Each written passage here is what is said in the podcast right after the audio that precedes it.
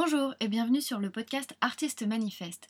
Toutes les semaines, je reçois des artistes dont la pratique nous permet d'appréhender des matières variées, une interdisciplinarité des formes, leur réalité sociale et économique. Je souhaite également faire part d'une histoire de l'art féministe, inclusive et décoloniale. Pour cela, des historiens et des historiennes de l'art ou d'autres professionnels de l'art en galeries, musées, centres d'art nous aideront à comprendre des critiques et théories historiques et artistiques peu mises en valeur, ainsi que d'en apprendre plus sur leur engagement pour améliorer la visibilité et la condition des artistes. Bonne écoute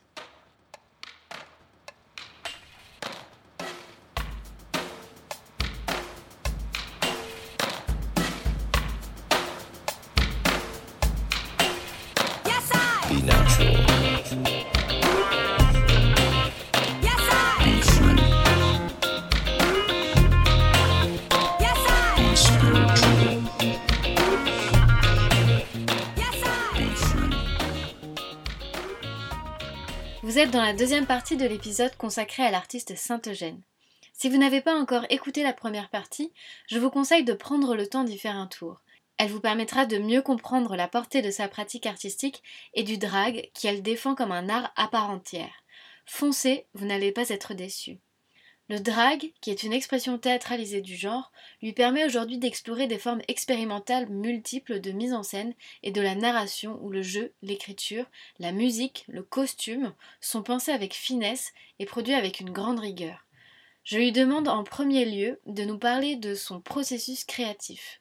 Yel dessine notamment en amont et pense beaucoup à la manière dont Yel va mettre ses personnages en valeur, les récits établis et ce système de couches superposées qu'elle nomme narration par le striptease. Vous allez comprendre. Je, en fait, je conçois assez naturellement la performance drag comme une forme d'illustration vivante. Donc, c'est-à-dire que par exemple, tout ce que j'ai pu apprendre, euh, imaginons en prépa animation, notamment euh, pour ce qui est du design de personnages, je vais le réinsuffler en fait dans euh, mes performances de manière assez euh, naturelle et spontanée, parce que ça fait partie de, moi et de mon travail, et c'est quelque chose que j'ai toujours adoré faire de toute façon, construire des personnages.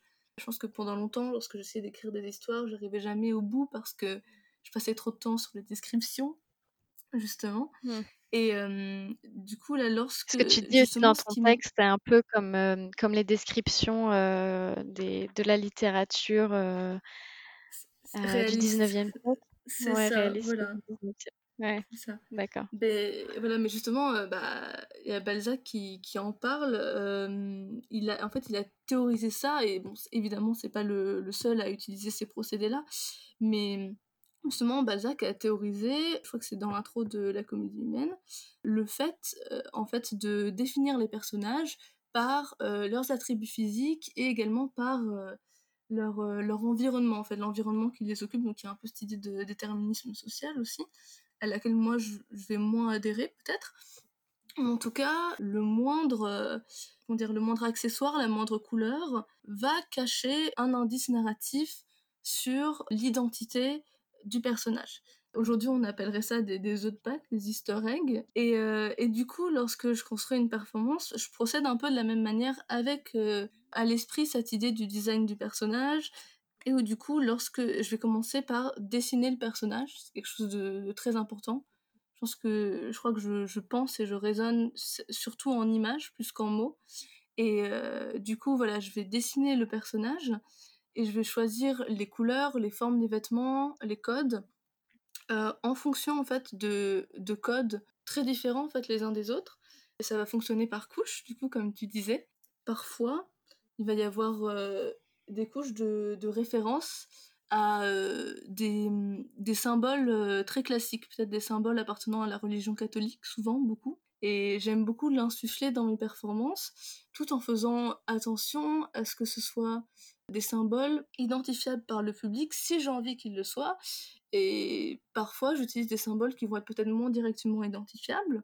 Ensuite, je vais souvent avoir des couches de référence à la pop culture, à des, liens en fait que je vais faire assez naturellement entre les choses, euh, entre peut-être entre des paroles de musique et une couleur, entre une couleur et un personnage, entre un personnage et un film, entre un film et un son, entre un son et une odeur même. Et voilà, et donc avec tout ça en fait, du coup, je vais construire cette espèce de petite, petite toile que je vais tisser avec des couches de superposition, également des références personnelles, à des souvenirs peut-être. Ce qui t'amène aussi à faire des, mmh, des collages aussi dans, dans, la mise en scène, par exemple les, les bandes son que tu, tu vas passer, c'est des collages de différentes références. Voilà, c'est exactement ça. En fait, j'ai commencé dans mes dernières performances à faire des, des, fictions audio. Et alors on voit beaucoup ça du coup dans Garçon Carrière et aussi dans The Count Von Count, où je vais commencer à vraiment aller fouiller, euh, chercher des bribes de dialogue, enregistrer des sons moi-même, faire un travail d'écriture aussi, de scénarisation, et puis euh, aller chercher des bruitages audio, euh, libres de droit évidemment.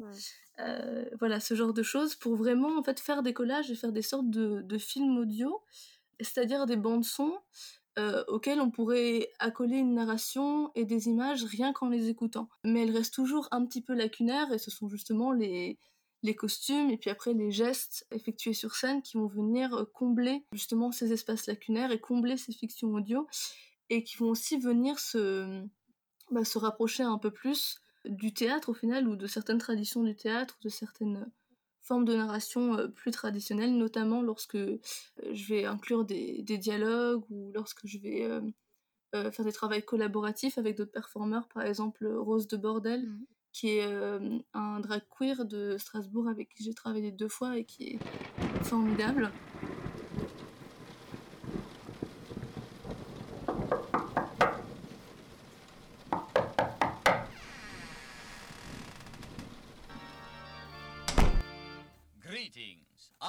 Am the Count. Ah, uh, hi, Count. Do you know why they call me the Count? Because I love to count things. Ah, my lovely beds. How are you, my little darlings? Yes, I will count you all, and then you can go off and play. Ah, ah, ah. One, two, three. Uh, uh, hmm. Uh, one, two, three. Uh, Oh, I can't remember what comes after three. I can't, I count have forgotten how to count. This is terrible, horrible, abominable, and not so good. One. I like it like this. Two.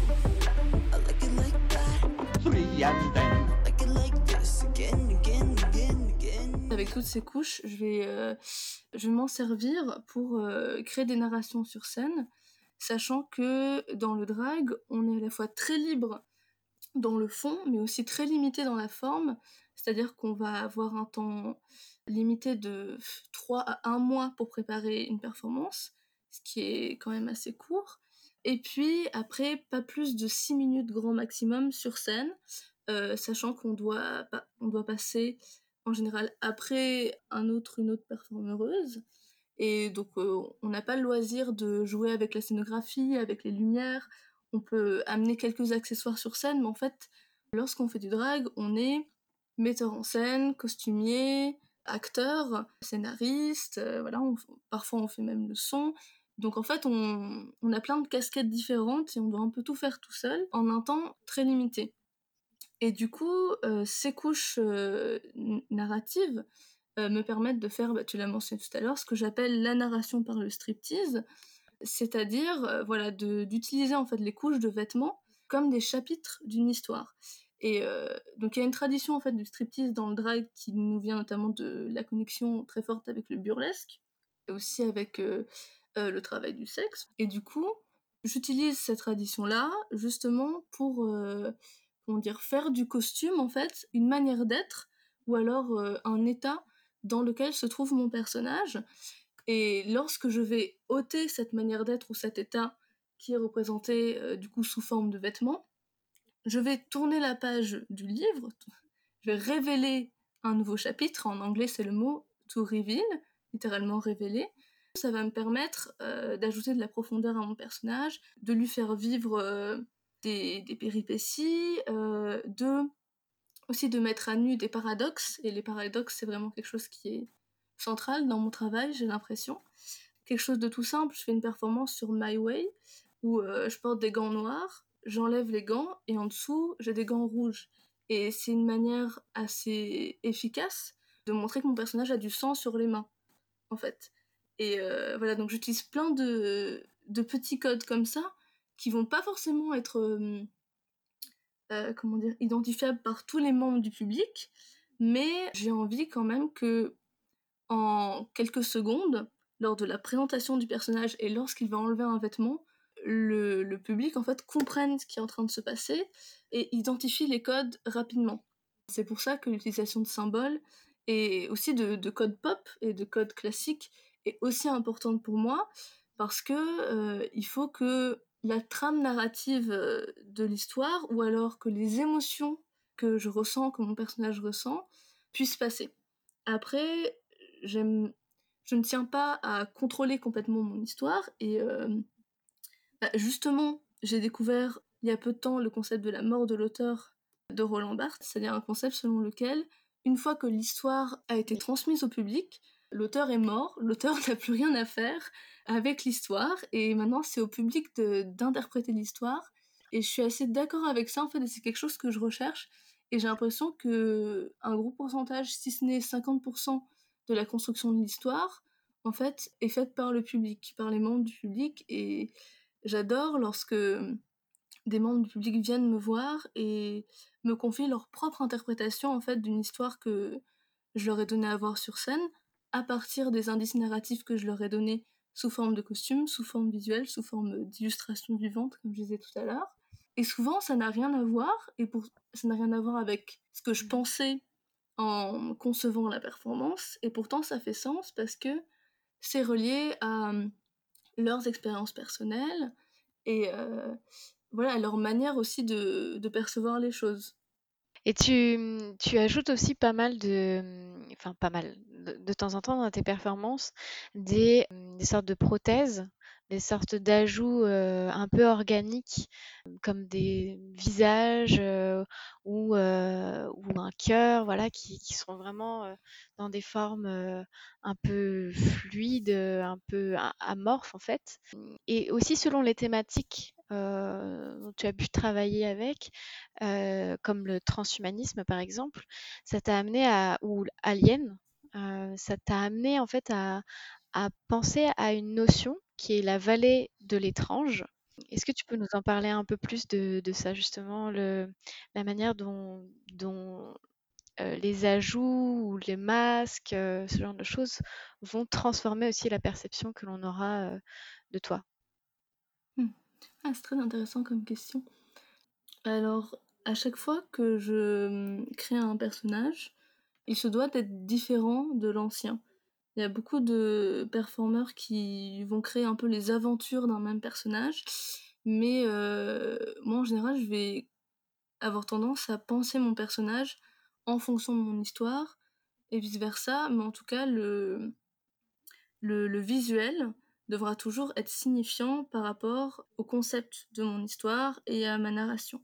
Et du coup, euh, effectivement, j'ai euh, souvent recours à des prothèses en latex que je, fabrique moi-même pour changer mon apparence.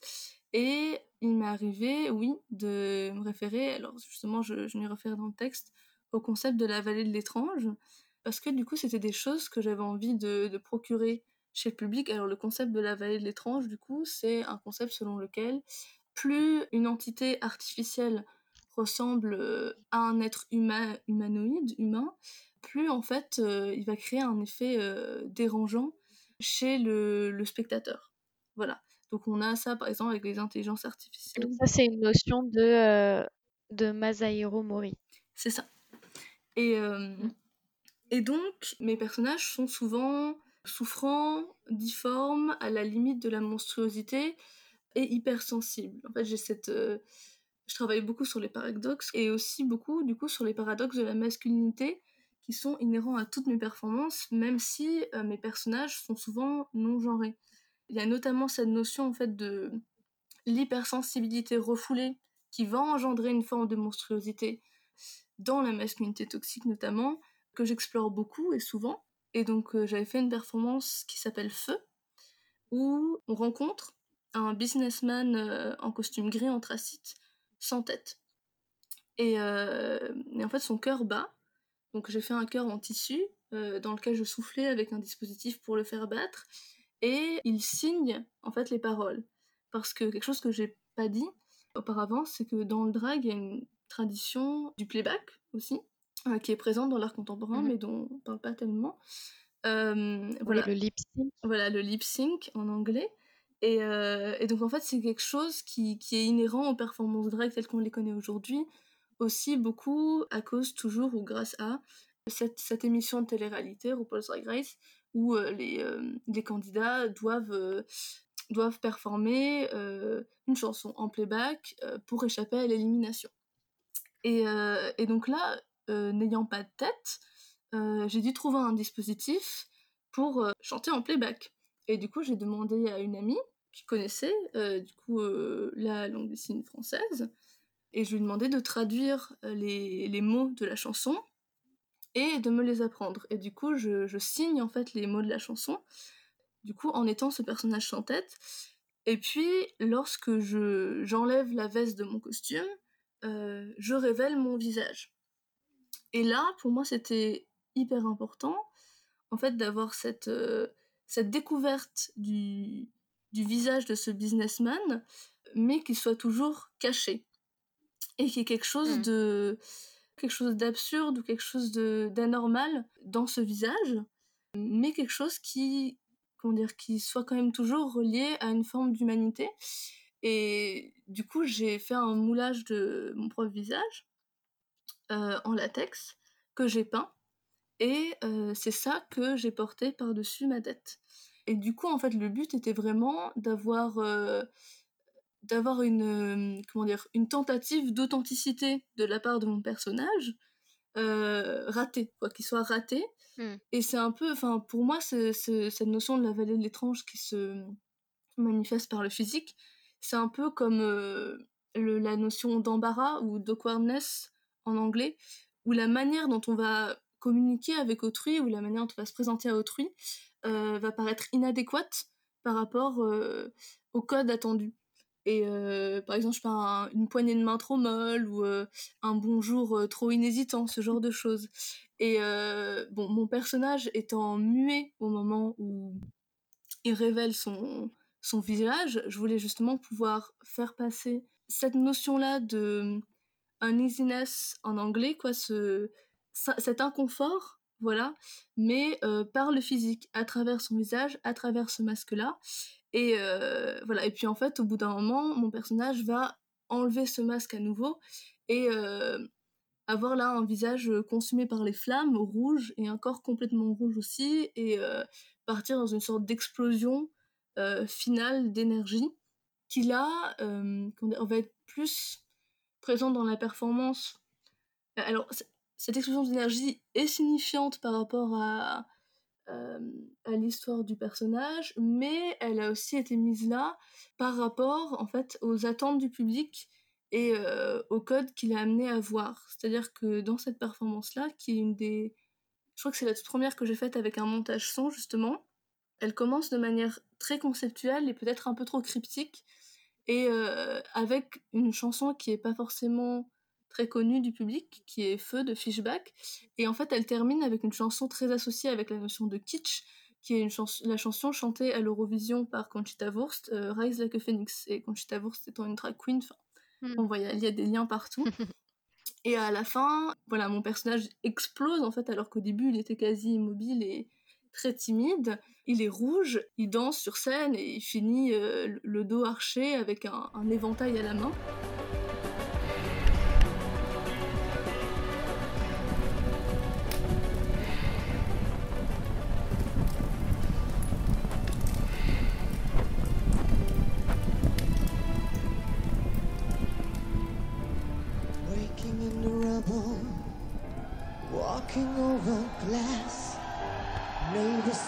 Trouble.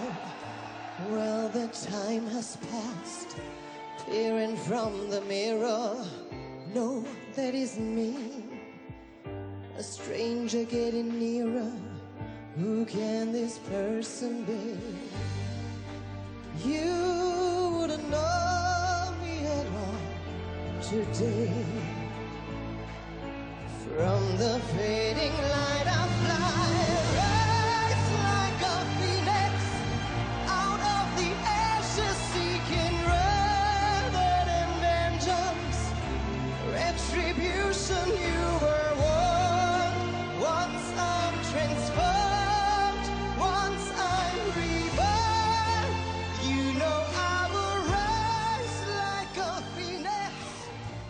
qui est intriguant dans cette performance, c'est de voir la réaction du public justement euh, à, ces, codes-là, quoi, du, du reveal en drague. Et, euh, parce qu'il y a des attentes quand même du public. euh, le public attend du spectaculaire, du drag. Et, aussi, il a un régime d'attention qui est très particulier. C'est-à-dire que lorsqu'il va trouver quelque chose impressionnant ou spectaculaire, justement, il va se mettre à crier. Et c'est comme ça qu'il va signifier son attention au performeur. Et le performeur va à son tour se nourrir de l'énergie du spectateur. Donc il y a vraiment comme ça une, un lien qui se fait que, que je trouve très précieux dans, dans le drag et que je cherche à exploiter à un moment ou à un autre dans mes performances. Mm. Même lorsqu'elles sont très très conceptuelles, j'ai quand même envie d'avoir un moment où il va y avoir un lien direct avec le, le public. Et, euh, et c'est aussi pour ça que je fais des références à la pop culture notamment. Enfin, c'est pour avoir ces différentes, euh, justement, je dirais, couches non seulement dans la construction euh, d'une performance, mais aussi euh, des couches dans la, euh, comment dire, dans la, dans la personnalité et dans l'être des personnages. Bon, j'ai, je me suis un peu, il y a beaucoup de choses en même temps là. Je suis Oui, désolée. oui, mais c'est c'est super intéressant. Mais D'ailleurs, à chaque fois que tu dis un voilà. truc, j'ai envie de rebondir, mais je, je te laisse dans ton flow parce que c'est c'est hyper intéressant. Mais justement, je voulais revenir d'ailleurs bah, sur, euh, sur cet aspect raté dont tu parlais, qui peut susciter ce sentiment d'embarras, mais qui est lié aussi à l'amateurisme. Tu trouves des inspirations chez, Michel Gondry ou Wes Anderson, par exemple. Moi, ça m'a fait penser à une artiste qui s'appelle Mika Rothenberg, qui crée aussi un peu des aspects déconcertants dans ses, dans ses vidéos. Je sais pas si tu connais ça, c'est Mika Rothenberg. Alors là, je la connais pas, mais du coup, un des artistes dont je t'avais Oui, Olivier de parlé, Sagazan. euh, c'était Jérôme Ah oui. Bell. Euh, oui, alors Olivier de Sagazan, c'était plus pour le, du coup, pour la vallée de l'étrange, et j'en reparlerai si ça, Michel Gondry, Wes Anderson, c'est plus par rapport à, au fait d'assumer un côté préfabriqué Mm.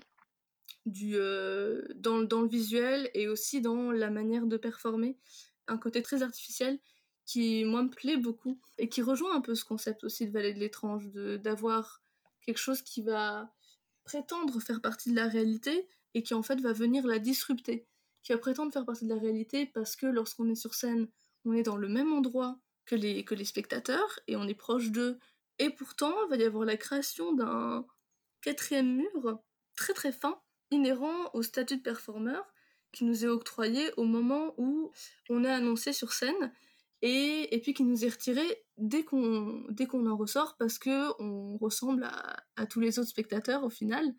Et puis aussi voilà le, quatrième mur, il est inhérent à cette artificialité voulue pour moi en tout cas, qui vient un peu ouvrir des fenêtres vers des nouvelles dimensions dans les esprits des, des spectateurs. Et du coup, bah, Olivier de, de Sagazan, il, il fait ça avec... euh, en fait, c'est un peintre sculpteur performeur qui euh, fait des performances euh, d'ailleurs assez connues où euh, en fait il joue avec de la, de la glaise et, euh, et de la peinture pour transformer sa physicalité. Dont, dont la performance Transfiguration, qui, a, qui avait eu lieu, je ne sais plus où, mais oui, qui, qui est assez impressionnante à voir. Mais en fait, cette performance, il me semble qu'il l'a fait dans, dans plusieurs lieux. C'est un principe qu'il a développé qui est entre peinture, Mhm. sculpture, performance, où euh, il va en fait s'enduire complètement de, de glaise et venir trouer son, son visage, son, son corps, avec de la peinture euh, rouge, noire, pour créer des entailles en fait qui vont figurer des yeux, des bouches euh, qui ressemblent à des, à des balafres, enfin, en fait, des, voilà, Mm. des entailles bouches qui vont ressembler du coup à des orifices qui saignent ou qui pleurent. Et euh, voilà, et ça, oui, ça évoque ça, des, des images euh, bah, mortuaires, douloureuses, mais pour autant, lui, il dit que il cherche pas du tout à créer des images macabres. Il, il veut qu'au contraire, au, euh, en sortant de sa performance, on se sente plus vivant, quoi. Et j'aime bien cette Mm. notion-là. Mais du coup, Oui, voilà, très lui, animal. Ouais. Et du coup, lui, vraiment, il est vraiment dans la, la métamorphose perpétuelle des, corporalités et dans l'évocation à chaque instant de nouveaux sentiments, de nouvelles impressions, de nouvelles perceptions. Et euh, ouais, je suis assez euh, fascinée par, euh, par son travail.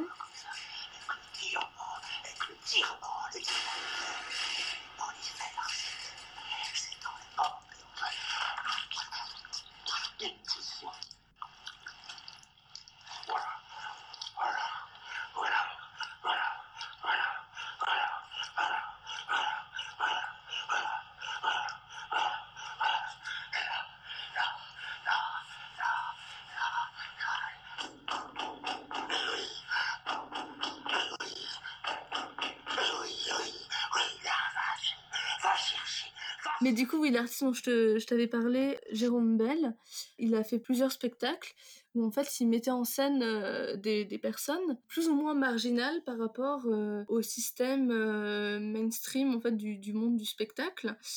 Donc où il va mettre en scène par exemple une, une danseuse d'une compagnie connue mais qui elle-même n'est pas connue et qui danse toujours au fond de la scène.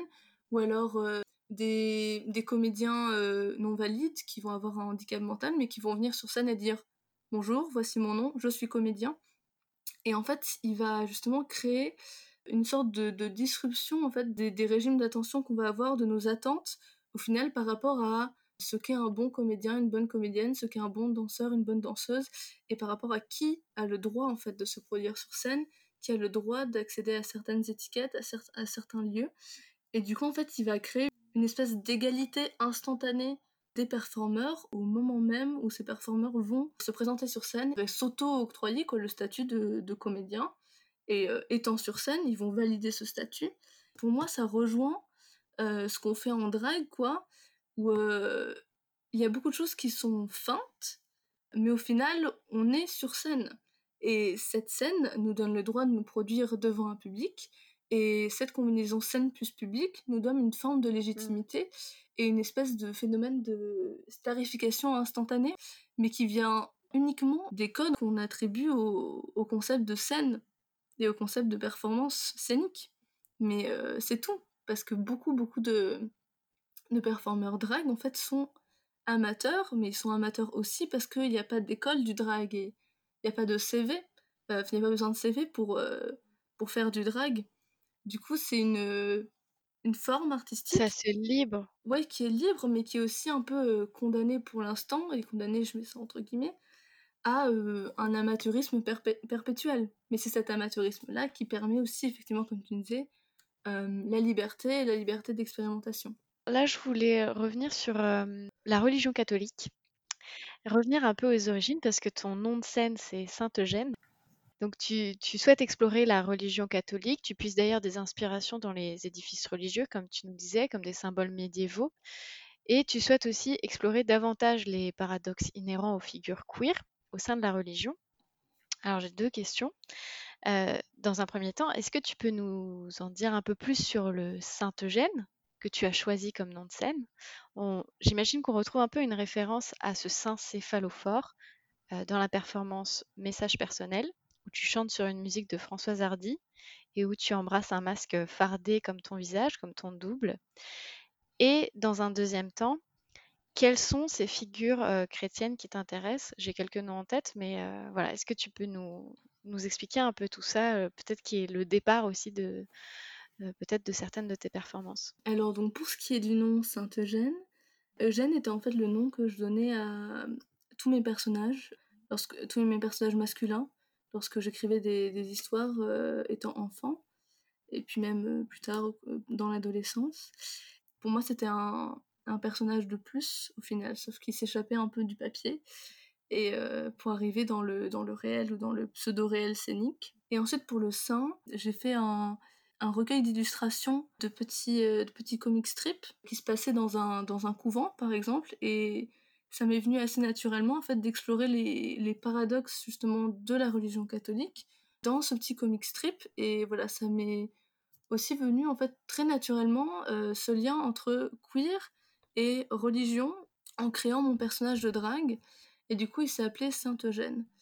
Et puis, j'ai appris... euh, quelques mois plus tard, voire un an plus tard, que en fait le, le frère de mon arrière-grand-père, euh, mon arrière-grand-mère, pardon, s'appelait Eugène et mon arrière-grand-mère s'appelait Jeanne. Donc en fait, je tiens mon nom d'elle.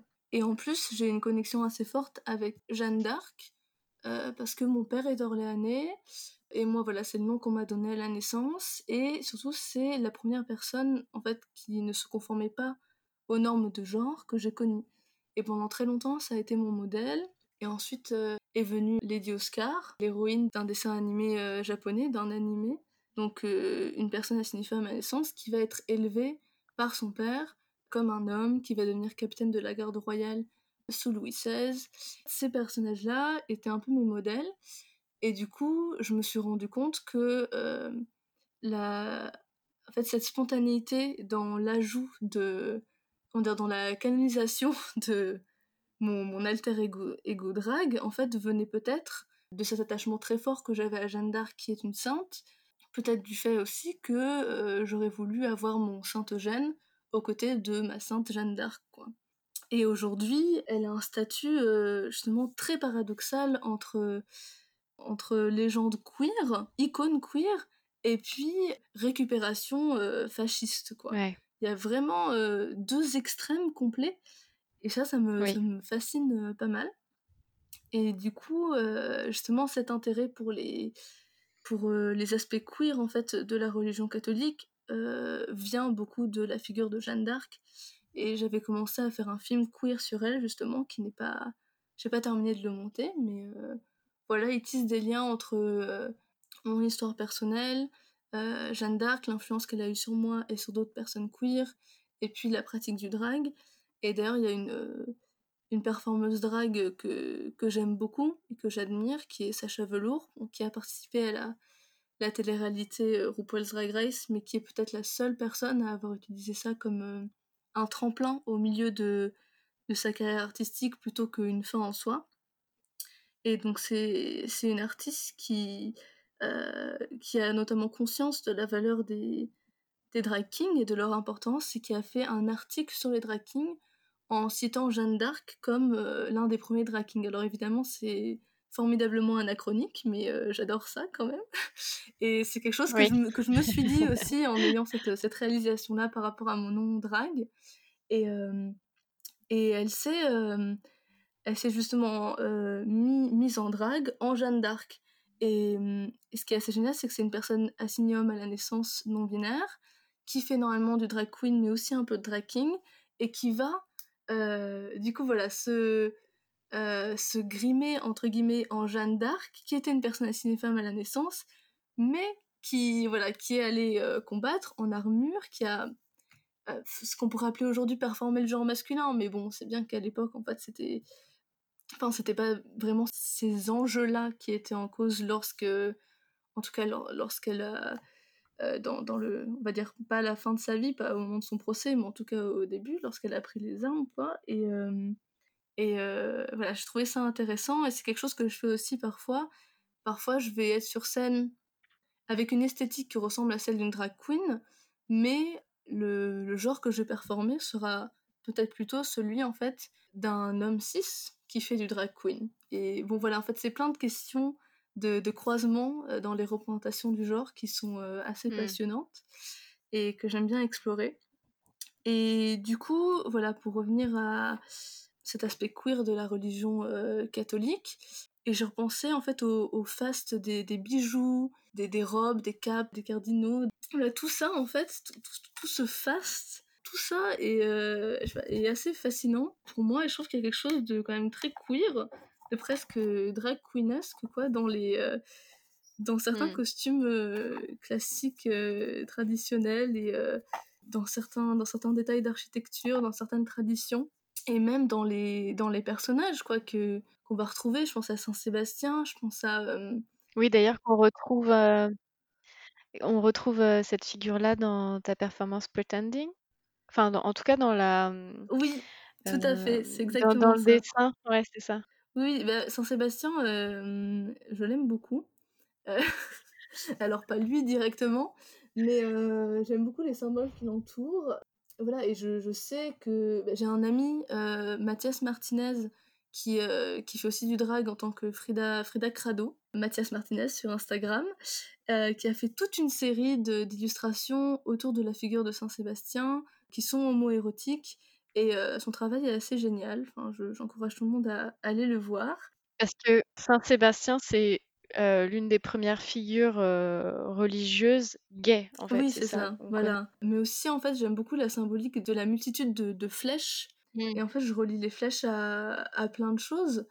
À Cupidon, il est relié à, à la guerre, il est relié à une certaine époque, il est relié à certaines cultures, il est relié à Saint-Sébastien, et euh, il est relié à l'amour, du coup, il est relié à l'homosexualité. En fait, il y a plein, plein, plein de, symboles dans, dans cette blessure de la flèche que j'aime bien explorer et euh, voilà que j'ai pas fini d'explorer je pense et du coup dans oui dans Pretending qui est, euh, du coup une performance que j'ai construite pour euh, une soirée au thème alien là je me suis pas mal inspirée en fait des, des codes de la religion catholique parce que justement lorsque je réfléchissais à cette performance j'étais en vacances et euh, je visitais beaucoup d'églises et, euh, et je devais faire un alien et euh, je me suis rendu compte, enfin je me suis rappelé qu'il y avait un moment où les gens voyaient beaucoup d'apparitions, d'apparitions de la Vierge, d'apparitions du diable, et, et qu'aujourd'hui on n'avait plus vraiment d'apparitions, ou alors aux États-Unis, mais en France pas vraiment, mais que par contre on avait des, des comment dire des rapports d'apparition de d'ovnis ou d'aliens, d'objets non identifiés qu'on allait tout de suite Ouais. relier à euh, l'inconnu et l'inconnu aujourd'hui c'est euh, l'alien, c'est l'espace, c'est celui qui vient de, de l'extérieur. Et je me suis mis à, du coup à faire un lien entre les monstres médiévaux, les chimères médiévales, les dragons qui viennent euh, au final de- d'interprétations, de, mauvaises interprétations euh, d'ossements de dinosaures euh, découverts, et puis les, les aliens, les, les ovnis, qui, qui viennent aussi de, bah, de mauvaises interprétations de, de choses ou d'objets non identifiés trouvés. Alors Ouais. voilà, toute cette culture des aliens, des ovnis vient beaucoup des États-Unis. Et aux États-Unis, on a, on a encore des apparitions, alors parfois de Jésus sur des toasts, mais des fois c'est plus sérieux. voilà. Mais euh, j'ai quand même l'impression qu'il y a eu une sorte de remplacement dans ce concept d'apparition, euh, où on a remplacé euh, des apparitions de figures mythiques, légendaires religieuses, par des apparitions du coup d'ovnis, d'aliens, de choses en tout cas étant plus liées à la science-fiction. Et je me suis dit qu'au final, les aliens, c'était aussi des, mythes et des légendes. Donc je suis allée voir les tableaux de, Jérôme Bosch et toutes ces, toutes ces créatures, toutes ces chimères, euh, pour m'inspirer en fait pour mon alien. Et puis, euh, pour son corps, j'ai décidé du coup de, de le peindre en bleu. Alors oui, le bleu, c'est une couleur qui est souvent attribuée euh, aux aliens, comme le vert, dans notre inconscient collectif. Et puis j'ai décidé de lui mettre un motif d'étoile dessus. Alors les étoiles nous font tout de suite penser à l'univers, au ciel. Mais en fait, cette, peau de mon alien était surtout inspirée par euh, les plafonds des églises, qui représentent le ciel aussi, mais évidemment c'est un ciel différent, euh, avec des symboles différents, avec des idées différentes aussi. Et euh, donc voilà, donc c'est en fait mon alien, c'est une sorte de, chimère recouverte de ce ciel des églises. J'ai fait une illustration de ce personnage-là où en fait il est dans les montagnes. On voit, euh, euh, on voit au fond en fait que son que sa soucoupe volante s'est crachée dans une des montagnes euh, à côté d'un village. Et puis euh, c'est un peu une situation de, de voyage de Gulliver quoi où en fait il fuit des, des mini villageois qui lui, qui lui lance des, des énormes flèches pour le chasser. Et lui, il est très très grand et euh, il saigne des étoiles dorées. Et, et voilà. Et du coup, oui, évidemment, pour moi, c'était une référence à, Saint-Sébastien dans le, dans le visuel. Et après, pour la performance, en fait, j'ai fait un peu la, le, justement le prologue de cette illustration-là, où en fait mon personnage est arrivé grimé en humain. Et donc j'ai confectionné un, un énorme costume en papier, en fait peint. Au début de la performance, on a une chanson de Charles Trenet qui s'appelle euh, Le dernier troubadour. Pour mon personnage, je ne peux pas euh, du coup faire du playback, puisqu'il est euh, entièrement en papier. Le visage est. Il n'y a aucun trou dans le visage, donc autant dire que d'ailleurs sur scène je ne voyais rien. Et ça, c'est une, un peu une constante. euh, Oui, mais d'ailleurs, j'ai j'ai vu qu'on on t'a amené sur la scène, que Oui, on m'a te amené sur la scène, tout à fait. Ouais. Et c'est pas la première fois du tout pour la performance où j'ai pas de tête, on m'amène aussi sur scène. Et maintenant, j'ai appris de mes erreurs et je fais en sorte d'avoir des dispositifs pour voir. Mais c'est vrai que voilà, dans beaucoup de mes performances, où- parce que je suis souvent masquée, euh, je ne vois rien quand j'arrive Ouais. sur scène. Et du coup, c'est là, euh, voilà, je suis arrivée euh, dans mon costume en papier avec cette chanson de Charles Trenet que j'avais en fait entendue dans la rue d'un, dans les rues d'un village qui a évoqué tout d'un coup en fait tout un tas de, bah, de sensations et de souvenirs en moi euh, alors que je connaissais même pas la chanson et du coup je l'ai enregistrée alors que j'étais dans ce village sur mon téléphone et puis je suis allée chercher ce que c'était après euh, chez moi et je me suis dit euh, ça c'est la bonne chanson c'est la chanson qu'il me faut et en plus elle avait un côté un peu alors, comment dire en français Comme une chanson hantée, quoi. On aurait dit vraiment une sorte de chanson hantée, lointaine, nostalgique. Et euh, j'ai mis un peu plus de, réverb- de réverbération dessus pour accentuer cet effet-là. Et donc, c'est la chanson que chante euh, mon alien déguisé en humain. Donc, c'est pour ça qu'elle est un, peu étrange aussi. Et il y a, y a là aussi, dans ce costume en papier et dans cette euh, réverbération du son, cet effet valet de l'étrange, en tout cas que je, recherchais à ce moment-là. Et puis au bout d'un moment, l'alien en fait déchire le costume. Et là, les sons qui vont sortir de la bouche de l'alien en playback, en fait, vont être tous sauf humains. Et donc là, pareil, j'ai essayé de trouver des, sons qui pourraient se trouver entre euh, ce qu'on attendrait d'un alien et puis en même temps quelque chose de vraiment, vraiment étranger à l'humain. Et du coup, je suis allée voir euh, euh, l'artiste Sophie, qui est une femme trans qui voilà qui fait des, des expérimentations musicales où en fait elle pousse vraiment les les mécanismes audio de, de la pop, de la de la techno jusqu'à quelque chose de de presque insupportable qui va se rapprocher d'une forme de noise mais où elle va mêler des sons, des sons du quotidien avec des, fois, des voix complètement euh, déformées et qui rencontre un, un certain succès en fait euh, bah, au sein de la communauté queer. Je connais beaucoup de gens qui, qui aiment beaucoup beaucoup cet artiste. Et du coup, je savais que ça allait aussi peut-être parler à une partie du public. J'ai écouté tout son dernier album, et puis j'ai choisi la musique qui me parlait le plus, et j'ai regardé le titre, et le titre c'était Pretending, c'est-à-dire faire semblant. Et j'ai trouvé ça euh, génial parce que c'était extrêmement juste par rapport à ce que je voulais euh, signifier avec ma performance. Et ça, c'était un détail qui était pour moi parce que, tu vois, je trouvais ça particulièrement signifiant quand même. Et du coup, voilà, la voix du, euh, euh, de l'alien, c'est ces espèces de, sons qui ressemblent à des, gémissements douloureux. Et je voulais vraiment qu'il y ait un, une différence entre le monde, le monde humain fin et puis euh, le monde alien réel au final.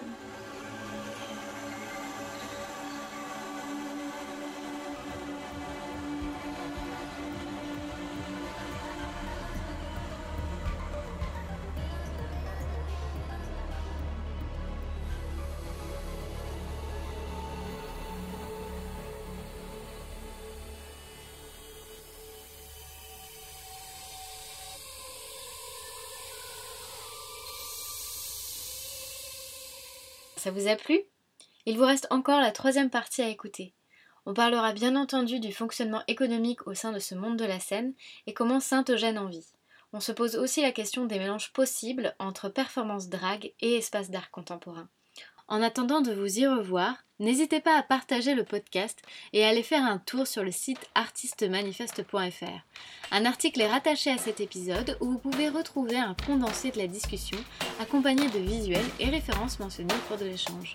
Sur ce, bonne lecture et à bientôt.